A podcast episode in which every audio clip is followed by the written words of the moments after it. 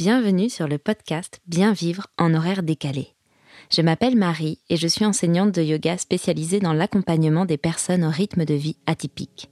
Que tu sois intermittent, que tu travailles en 3-8, de nuit, le week-end, en coupure, ou si tout simplement tu fais beaucoup d'heures ou que ton rythme de vie est différent d'un 35 heures de 10h à 18h, ce podcast est fait pour toi. Chaque semaine, je te délivre des conseils, des outils et des astuces accessibles et intégrables facilement dans ton quotidien pour prendre de bonnes habitudes, mieux vivre tes horaires décalés et t'aider à retrouver l'équilibre. Je te souhaite une belle écoute. C'est parti. Bienvenue à toi dans ce nouvel épisode du podcast Bien vivre en horaire décalé. Je suis ravie de te retrouver et aujourd'hui on va parler d'un sujet de fond, d'une préoccupation pour nombre d'entre vous, comment enfin mieux dormir? Je sais à quel point le sommeil est l'une de tes problématiques, si ce n'est la problématique principale à laquelle tu fais face. Alors j'avais envie de faire un peu le tour de la question, de faire un point ensemble sur finalement qu'est-ce qu'on peut faire en amont face aux problèmes d'endormissement et qu'est-ce que ça veut dire concrètement, comment réagir. Et donc je te donnerai aussi quelques pistes de réflexion par rapport à ça. J'aimerais aussi te donner quelques conseils pour glisser vers un sommeil le plus réparateur possible, le plus doucement et naturellement possible, et en tout cas ce que moi j'ai pu mettre en place. Dans cet épisode, nous verrons donc comment améliorer ton environnement et impacter positivement ton sommeil. Pourquoi ce n'est pas une bonne idée d'utiliser des substituts pour t'endormir? Nous parlerons de l'idée d'un rituel de coucher en détail et je te donnerai enfin 5 conseils pour créer ton rituel de coucher. Tout d'abord, si tu ne me suis pas encore sur mon compte Instagram, je t'invite à m'y retrouver pour profiter de tout le contenu que je vais t'apporter dans les semaines à venir en complément de ces épisodes de podcast. Tu peux donc t'abonner à mon compte Marie Yoga, M-A-R-I, les trois tirets du bas, yoga. Plongeons maintenant dans le sujet du jour. Comment enfin mieux dormir? Alors, nous avons besoin de comprendre que notre environnement, la pièce où nous allons dormir, tout ce qui nous entoure, c'est un élément absolument clé dans un sommeil de qualité. Les sons, le bruit, est identifié comme étant l'élément perturbateur numéro un de notre sommeil. Et c'est certain que d'autant plus lorsque nous avons des temps de nuit le jour, lorsqu'une grande partie du reste du monde se met justement en activité, nous nous retrouvons face à ce problème. Les bruits extérieurs, la circulation, les voisins, voire même la vie de notre propre famille sont susceptibles de perturber notre endormissement ou de nous réveiller au cours de notre nuit. Même en plein sommeil, L'oreille continue d'écouter. Le cerveau analyse en permanence les sons perçus pour en apprécier la nature et réagir aux besoins, que ce soit de façon consciente ou inconsciente. Il est donc essentiel pour nous de nous protéger de toutes ces éventuelles perturbations sonores. L'une des solutions les plus courantes et à notre portée sont les bouchons d'oreille. Si tu n'en as jamais encore testé, et que cette solution te parle, porte peut-être plus ton choix sur des protections dédiées au sommeil, qui vont être souvent en silicone plutôt qu'en mousse. Alors pour ma part, je n'avais jamais supporté de mettre des bouchons d'oreille pour dormir jusqu'au moment où je me suis fait faire des bouchons moulés sur mesure. Même si c'est un petit investissement, je sais que lorsque j'en ai besoin, c'est un confort dont je ne peux plus me passer. Tu peux aussi plutôt porter ton choix sur un bandeau qui se posera sur tes oreilles pour diminuer les sons environnants sans risquer de perdre les bouchons pendant ton sommeil ou si justement tu es trop gêné par le fait d'avoir quelque chose dans tes oreilles. Et si malgré tout tu as du mal à porter ce genre de choses, tu peux envisager d'aménager ta pièce en essayant de l'insonoriser un peu plus. Rideau phonique, tapis, bas de porte tout ce genre d'éléments peuvent te permettre de calfeutrer ta chambre pour que les sons parviennent plus étouffés. Il existe aussi euh, ce qu'on appelle des générateurs de bruit blanc. Ce type d'appareil va en fait aider à couvrir les sons extérieurs et favorise même l'endormissement. Si tu n'as pas les moyens d'acheter ce genre de choses, sache qu'une petite astuce version système D, c'est de placer un ventilateur dans la pièce. Ensuite, Deuxième perturbateur clairement identifié du sommeil, que j'ai déjà évoqué dans un épisode précédent, c'est la lumière. Pour rappel, afin de permettre le bon rythme de l'horloge biologique, il nous faut favoriser nos nuits dans l'obscurité la plus complète. Là aussi, tu peux aménager ta pièce en fonction et pister le moindre rayon lumineux, ou alors choisir l'option masque de nuit. Là aussi, deux possibilités. Un masque de nuit classique fera totalement le job en couvrant tes yeux pour bloquer le passage de la lumière, mais tu peux aussi prendre un masque dit pondéré. C'est un peu plus épais.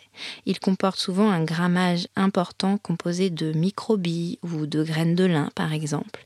Et ces dernières vont exercer une légère pression sur le haut du visage, sur les paupières, et envoyer un signal au cerveau pour l'aider à se détendre troisième et dernier perturbateur principal, la température.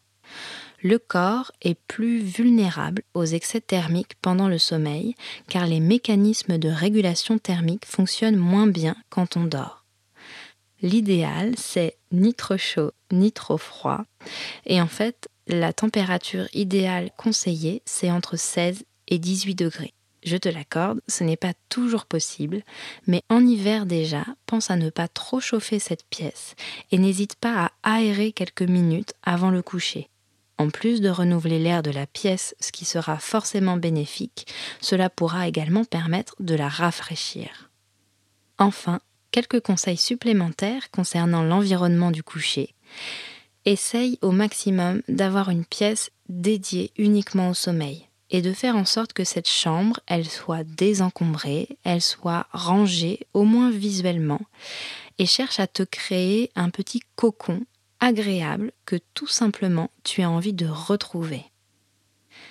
Maintenant, je voulais évoquer avec toi la problématique des substances et des substituts. Cela commence à se savoir, les soi-disant aides au sommeil sont rapidement de faux amis et exposent à de nombreux effets secondaires. Il faut savoir que les somnifères, par exemple, même si sur le moment ils nous offrent la possibilité de sombrer vers le sommeil, ils peuvent entraîner de nombreux troubles, comme la dépendance que l'on connaît bien, mais également, notamment, des troubles de l'attention et de la vigilance en journée. Alors quand on sait que lorsqu'on travaille en horaire décalé, nous sommes déjà plus sensibles à ces deux difficultés, on vient clairement intensifier ces troubles.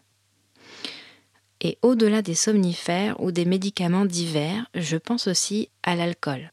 Parce que pour ma part, il fut une période où clairement je l'utilisais un peu pour m'assommer et être certaine de tomber dans le sommeil sans avoir à faire face à mes propres pensées. Mais comme tu t'en doutes, l'alcool n'est pas non plus un allié pour un repos réparateur, et en fait il altère ce dernier en fragmentant le sommeil, sans forcément qu'on s'en rende compte d'ailleurs. Alors j'avais l'impression de dormir profondément, j'avais l'impression de dormir d'une traite, mais je me réveillais toujours fatiguée et avec cette sensation de ne pas avoir assez dormi. En fait, le sommeil augmenté de micro-réveils se trouve allégé et les phases de sommeil paradoxal, qui permet notamment de recharger notre sphère mentale et émotionnelle, sont réduites. Certes, on dort, mais on ne récupère pas réellement. Alors comment faire? Comment mettre un maximum de chances de notre côté pour bien dormir, au-delà d'une chambre rangée à la bonne température, au-delà de se couper des sons, de la lumière, de ne pas prendre de substances, de substituts? Tu peux réfléchir, par exemple, à mettre en place un rituel du coucher. L'idée de ce rituel, c'est de permettre d'ouvrir les portes du sommeil, comme si on prévenait un peu notre cerveau, notre mental, notre corps, que le moment était venu. Cela va permettre de créer une vraie transition et provoquer un moment de décompression, un moment de qualité de retour à soi que nous n'avons pas forcément dans la journée. Et sache que ton cerveau adore les routines, il adore répéter les choses car au fur et à mesure, il dépense moins d'énergie pour ça, il se sent rassuré et cela l'apaise. Alors je sais que tu te dis probablement que sa mise en place représente un nouveau challenge, qu'il te faut encore trouver du temps et que c'est sans doute bon pour les autres, mais pas si utile que cela. Eh bien détrompe-toi. Si tu as peu de temps pour toi, cette idée de rituel est encore plus importante et plus utile. ton corps et ton esprit ont cruellement besoin d'une transition avant le coucher. Ce n'est pas vraiment une question de temps, mais plus de ce que tu vas placer comme activité lors de ce rituel. Alors bien sûr que trois quarts d'heure pour soi vont être plus bénéfiques que cinq minutes, mais si tu as peu de temps, ce peut être 15-20 minutes seulement avant ton coucher. Je te délivre ici maintenant 5 conseils pour créer ton rituel du coucher. Premier conseil, débute doucement. Ne cherche pas à placer des tonnes de choses et des tonnes d'activités dans cette routine. L'idée, c'est de faire simple pour que ton cerveau s'habitue inconsciemment et justement sans trop dépenser d'énergie. Deuxième conseil, une fois que tu as décidé de ce que tu mettais dans ta routine, fais-la quotidiennement. C'est la condition pour qu'elle soit efficace. C'est aussi pour cela que si tu as peur de manquer de temps, vise plutôt moins et mieux. Troisième conseil, laisse-toi du temps et reste discipliné. Globalement, on n'aime pas trop le changement. Et c'est pour cela que c'est si dur. Pour que ton rituel s'installe, il te faudra environ trois semaines. Et ce n'est qu'au bout de 90 jours qu'il sera complètement ancré. Courage. Au bout d'un moment, tu te rendras compte qu'il est devenu naturel et peut-être même indispensable. Quatrième conseil, bannis les écrans de ta routine. Le temps recommandé entre l'exposition aux écrans et le coucher est de deux heures. Difficile à tenir, mais ça te donne un ordre d'idée. Je l'ai déjà évoqué ici, mais les écrans vont perturber la production de mélatonine, l'hormone nécessaire à l'endormissement et au bon sommeil. Alors oui, si tu es très fatigué, il est probable que tu t'endormes quand même, mais tu t'exposes alors à de possibles réveils nocturnes. Cinquième et dernier conseil, ramène de la conscience. Très probablement qu'après ta journée de travail, il y a de multiples choses qui résonnent encore en toi, que ce soit physiquement, mentalement, émotionnellement, toutes ces choses qui t'ont marqué et qui laissent une empreinte. Donc choisis des activités qui vont te permettre de te retrouver avec toi-même, dans le moment présent de devenir observateur ou observatrice de tes pensées et de tes ressentis plutôt que d'en être victime. Cela peut passer par du temps de méditation, par des respirations profondes et conscientes, par de l'automassage, par quelques étirements ou postures de yoga introspectives et calmantes, ou encore un peu de lecture ou de journaling. Tu peux aussi pratiquer un yoga nidra tu en trouveras d'ailleurs un dans l'épisode 3 de ce podcast qui t'aidera à te défaire de tes tensions et à glisser en douceur vers le sommeil. Donc voilà, nous arrivons à la fin de cet épisode. J'espère vraiment, sincèrement, d'avoir apporté quelques pistes de réflexion sur ton sommeil, quelques idées de savoir quoi faire, quels changements mettre en place pour améliorer ton endormissement. On a vu qu'on pouvait agir sur l'environnement, se couper au maximum des sons extérieurs, de la lumière. On a vu qu'on pouvait adapter la température de la pièce, qu'on essaiera de destiner uniquement cette pièce au sommeil et qu'on cherche à la rendre la plus agréable possible. On peut agir également sur notre comportement en évitant au maximum les substances et substituts à l'endormissement naturel et en mettant en place un rituel du coucher sain et serein.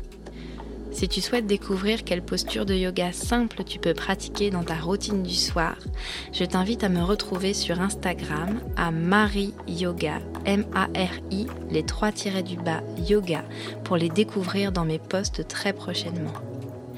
Le podcast Bien vivre en horaire décalé, c'est fini pour aujourd'hui. On se retrouve la semaine prochaine et d'ici là, porte-toi bien. Bye bye.